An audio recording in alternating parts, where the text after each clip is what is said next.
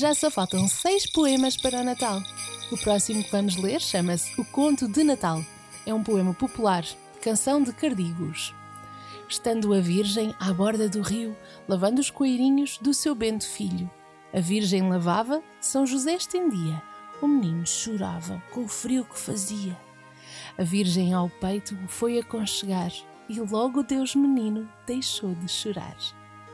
Amanhã temos mais um poema do livro Chegou o Natal, Histórias e Poemas Portugueses, seleção e organização de José António Gomes, da Porta Editora.